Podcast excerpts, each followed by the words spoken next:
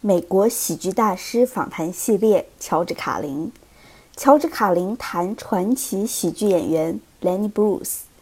此内容为 George Carlin on Comedy 音频访问的 George Carlin Lenny Bruce 部分，由 Comedy 翻译小组组织翻译，演播瑞宇。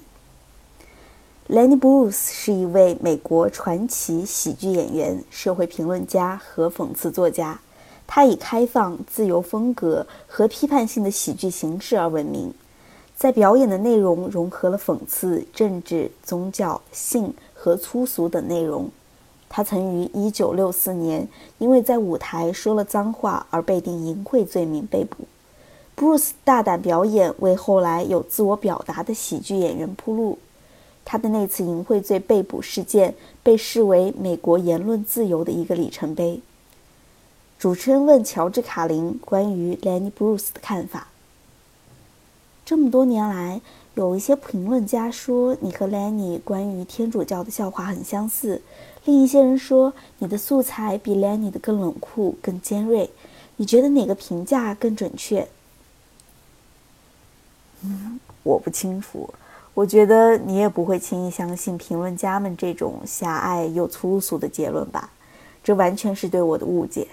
有些人总是错误地把我和 Lenny 联系起来，仅仅因为我俩有个共同点：使用有亵渎意味的语言。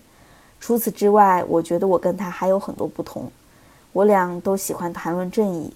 脱口秀的所有动机都在于你能够通过脱口秀谈论基本法、基督教的恩典和儿童救助。这就是所谓的正义。你试图迎合这个世界，并且希望这么做说得通。你试图搞清楚这个世界，但你所看到的这个世界并不是你想要的，所以你重塑了一个版本呈现给他人。这么看来，其实我能做的就是演绎我所看到的世界给你们。所有喜剧演员也都在努力做这件事儿。我和 Lenny 的共同点是都有语言这个问题。Lenny 是第一个制造语言麻烦并为此付出代价的人。而我是第一个制造语言麻烦并从中获得成功的人。以上是基于相似的一些区别。另外，我跟他的相似点在于，我通过 Leather Jacket 认识了 Lenny。当时我正在经历一段艰难的时期，我们保持着亲密，也不能算多亲密，应该说熟识。我认识他母亲 Sally Ma，很喜欢他，经常能见面。我们偶尔会跑去找 Lenny，跟他深入交流是个难事儿，所以基本上只是打个招呼，仅此而已。显然，他的陪伴对我影响很大，因为我更任性，正处在人生的成长阶段，而且内心很叛逆，看起来又高冷。到了某个阶段，这样的形象就基本定型了。Lenny 对我的影响是很深远的。这一切，不管是相同点还是不同点，相信每个有主观意识的听众都看得到。我认为兰尼做得更好。